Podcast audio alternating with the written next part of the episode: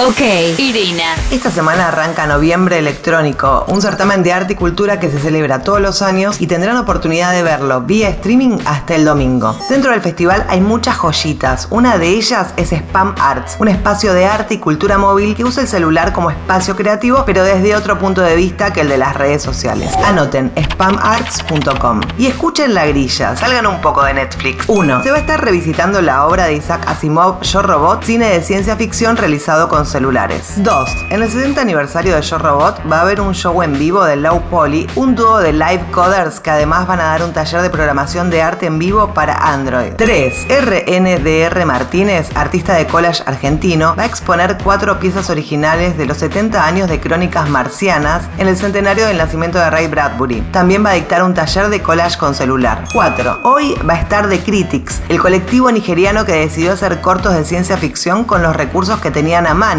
es decir, sus celulares, y van a contar su historia. Además de Spam Arts, en noviembre electrónico va a haber cosas hermosas para nerds y artistas como Game On, el arte en juego, un espacio lúdico y artístico que hace muchos años viene explorando la creatividad en los videojuegos y con difusión de todos nuestros talentos locales. Encuentran todo esto en noviembreelectrónico.elculturalsanmartin.org. Es sin cargo, lo ves desde tu computadora y te emocionas un ratito con cosas maravillosas.